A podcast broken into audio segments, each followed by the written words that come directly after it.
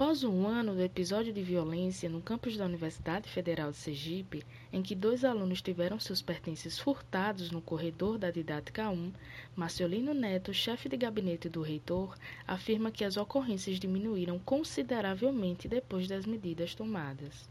Marciolino disse que a tendência é investir em tecnologia para a segurança da universidade e descarta a aquisição de mais vigilantes. Ele afirma que chegaram novas câmeras de monitoramento na última semana. Além disso, conta com o apoio da Polícia Militar para fazer rondas no entorno da universidade. No início do mês, o governo atual decidiu cortar 30% dos recursos de todas as universidades federais.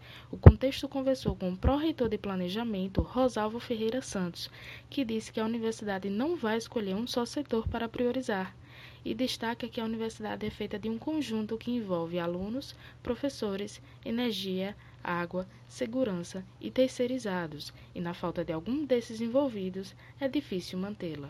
Confira. Se os recursos não forem liberados, até dificuldades enormes, como toda a universidade, de honrar os compromissos relacionados à limpeza, segurança, pessoal administrativo, energia, água. Vou escolher um setor, entendeu? Uhum. A universidade não vai escolher esse setor para fazer nenhuma ação.